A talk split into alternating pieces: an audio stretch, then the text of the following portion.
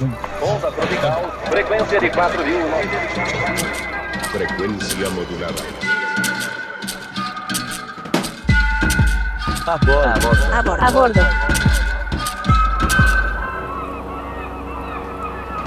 Los psicodélicos.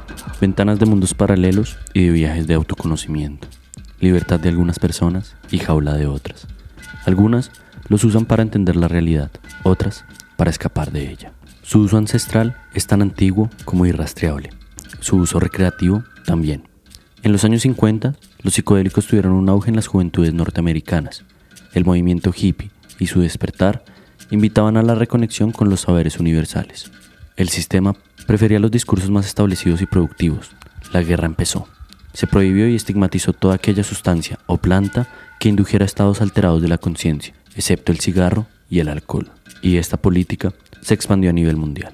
En América del Sur, esas políticas impulsadas desde el norte fueron violentas contra los territorios, sus habitantes, sus saberes y en especial contra sus jóvenes. En Argentina, esas prohibiciones se mantienen vigentes hasta hoy, haciendo que el estigma contra los psicodélicos y los jóvenes que los consumen crezca cada vez más. Hoy, en A Bordo, un podcast de Beast, entraremos al viaje de Luciana de Michelis, fotógrafa argentina.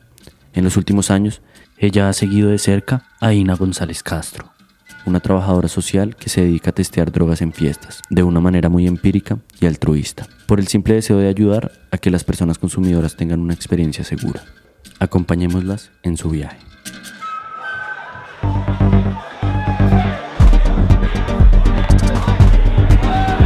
Nosotros acá en Argentina tenemos una ley de drogas que fue sancionada en 1989.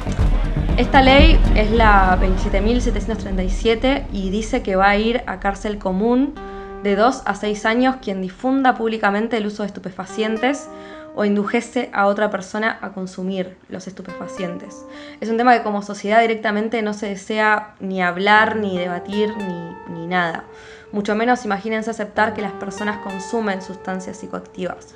Incluso aunque haya muchas personas que no están teniendo un consumo problemático con la sustancia, yo creo que el tema de las drogas es quizás el más grande de los tabúes que tenemos como sociedad. Para la RAE, el tabú es la prohibición de tocar, mencionar o hacer algo por motivos religiosos, supersticiosos y sociales. La sociedad latinoamericana, a pesar de contar con 37 estados laicos, carga aún en su espalda perspectivas muy religiosas sobre temáticas como las drogas, el sexo o el placer.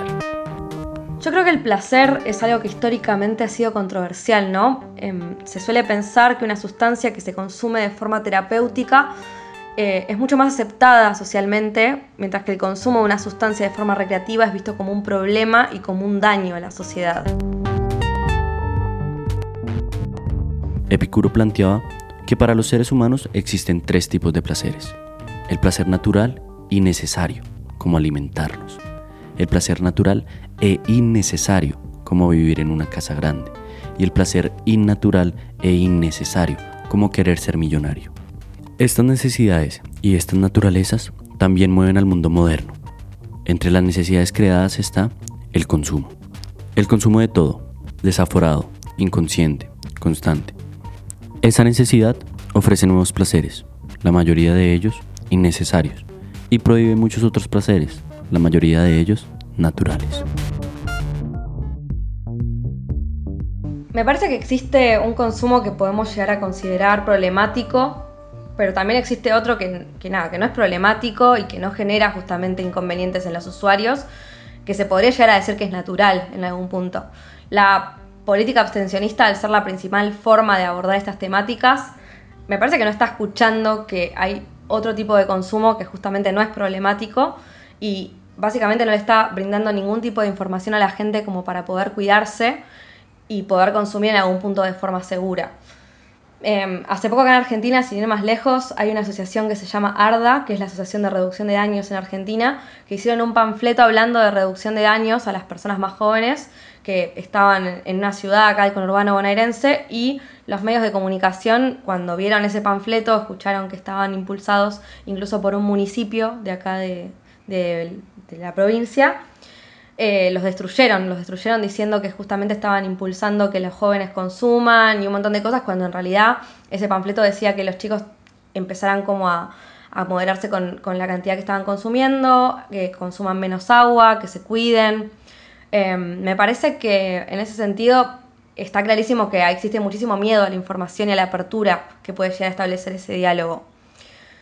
Es re loco que en Argentina fuimos pioneros en sancionar leyes como por ejemplo la ley que impulsa el aborto legal, seguro y gratuito, que fue una ley que nosotros acá en Argentina pensábamos que era imposible que se sancione y que se legisle. Em, y que me parece como muy interesante pensar que en el momento que se sancionó esa ley, la temática del goce y la temática del placer estaba justamente relacionada con la temática de la salud pública. Yo creo que podemos hacer un paralelismo con lo que sucede con la ley de drogas ahora en Argentina. Me pregunto incluso por qué en ese sentido en Argentina no podemos tener una ley de drogas que en lugar de castigar y perseguir a los usuarios, eh, busque cuidarlos justamente e informarlos para que no existan intoxicaciones y muertes en torno a las sustancias psicoactivas. Las políticas de reducción de daños son propuestas pensadas para minimizar los efectos adversos que pueda desencadenar el consumo de drogas en las personas que consumen y en las sociedades de estas personas. Es decir, es un esfuerzo, primero, por aceptar que hay personas que deciden consumir y segundo, por garantizar que esas decisiones sean seguras. INA se ha dedicado en los últimos años de vida a cubrir en Argentina ese bache social que la falta de voluntad política ha generado, tomando ella misma las riendas de ese esfuerzo. Comencé a pensar que las pastillas estaban alteradas hace varios años, cuando yo empecé a consumir y además ya investigaba y me enfermaba con orgas como Eche Cabeza, como Energy Control, y empecé a notar las grandes diferencias entre los efectos deseados y que yo sabía que tenía que estar sintiendo y que sentía a veces cuando tenía MDMA de buena calidad, y luego otras que era el efecto contrapuesto o simplemente no sentir nada. El otro día, antes de ir a una fiesta, conseguimos un MD y la apariencia era súper extraña, tenía un color rosáceo y era una mezcla de polvitos con piedras que parecían ser de cristal.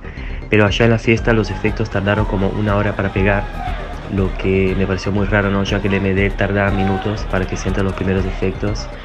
Y además de eso, algunos tuvimos alteraciones visuales y mucha resaca.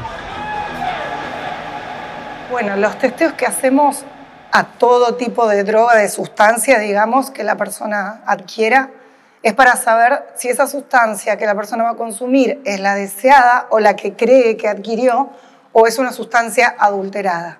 Desde la pandemia a esta parte, la mayoría de las sustancias que yo he testeado al menos y que han testeado mis colegas están adulteradas. Yo diría que en un 80%. Lamentablemente en Argentina hay una deuda con respecto a la política de drogas y creo que ya es hora de, reformularla. Es un país que a nivel de derechos humanos lleva la delantera en todo el mundo y esto es algo que, que lamentablemente hay que decirlo, tiene que ser ya. Hay que regular todas las sustancias, incluso para uso recreativo. Hay que dejar de mirar a los consumos y a los consumidores desde un sesgo moral judío-cristiano. Mientras que Ina lucha desde la acción directa, el aporte de Luciana de Michelis es más narrativo. Para ella, la fotografía se ha vuelto el camino natural para explorar todas esas temáticas de cerca. Forma parte de las fiestas, conoce a las personas y no es un intruso.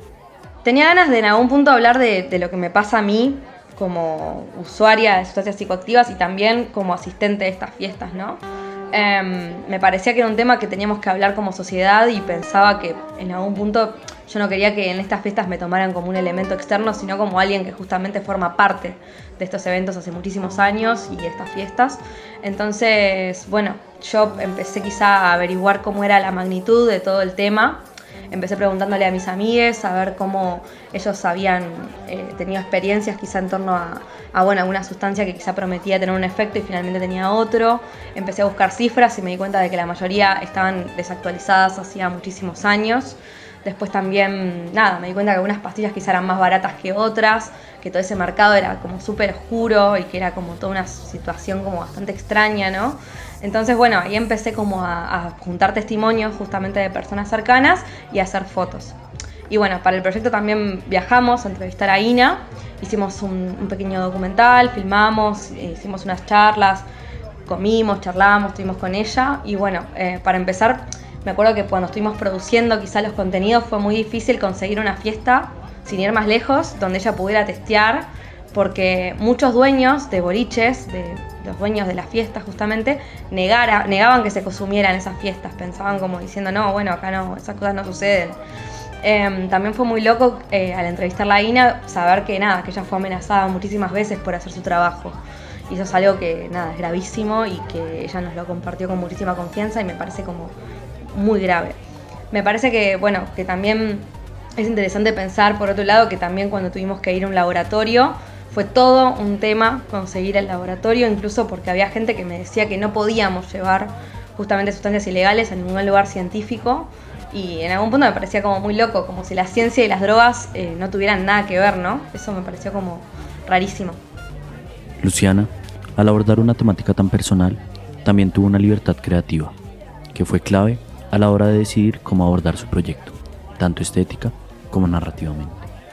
La manera en que lo abordé fue completamente libre, eh, hice dibujos, pensé diseños, eh, busqué un montón de imágenes, estuve como trabajando de una forma bastante libre y por sobre todo intenté no caer en, lugares comunes que tienen que ver quizá con, con, una fotografía más documental, ¿no? Sino más bien mientras lo iba viviendo, iba justamente creando metáforas visuales que a mi criterio se alejaban un poco a la idea que las personas tienen sobre las imágenes de drogas.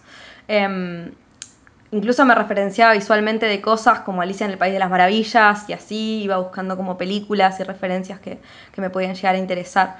Eh, para mí en ese sentido la fotografía yo creo que puede ser lo que vos quieras, no únicamente un documento que registre una época, sino también una creación que tenga que ver con la ficción, ¿no? Yo creo que el hecho de que la fotografía documental no se abra muchas veces a nuevas formas de narrar historias es algo que puede ser similar a la manera en que la sociedad no se abre a pensar nuevas narrativas en torno a las sustancias psicoactivas. Creo que en ambas temáticas es urgente que, que nos abramos a nuevos diálogos. La guerra contra el narcotráfico existe desde hace unos siglos, con la guerra del opio, y se mantiene hasta hoy. La lección para la humanidad y la solución para la sociedad siempre ha sido la misma, la regularización sin juicio alguno, y desligándonos de conceptos como la culpa o la condena, como sociedad necesitamos entender que existen personas consumidoras y debemos exigirle a las autoridades que se abran a estos debates. Hasta que las prohibiciones y el desconocimiento no dejen de ser la base de la conversación, el negocio seguirá siendo redondo y lucrativo. Personas como Ina seguirán cubriendo las labores que le corresponden al Estado y personas inocentes que buscan experiencias alternativas seguirán estando en riesgo. Mi nombre es Moreno Blanco y agradezco a Luciana de Michelis y a Ina por su tiempo y por permitirnos estar a bordo de sus viajes.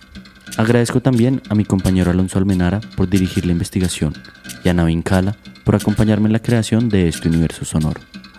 Nos vemos pronto en un próximo viaje. A bordo es mucho más que un podcast de fotografía. Es una ventana al mundo y a las experiencias de otras realidades desde la mirada de artistas visuales claves de América Latina. Desde Beast te invitamos a seguirnos en nuestras redes o en nuestra web beastprojects.com para descubrir en cada episodio una historia nueva.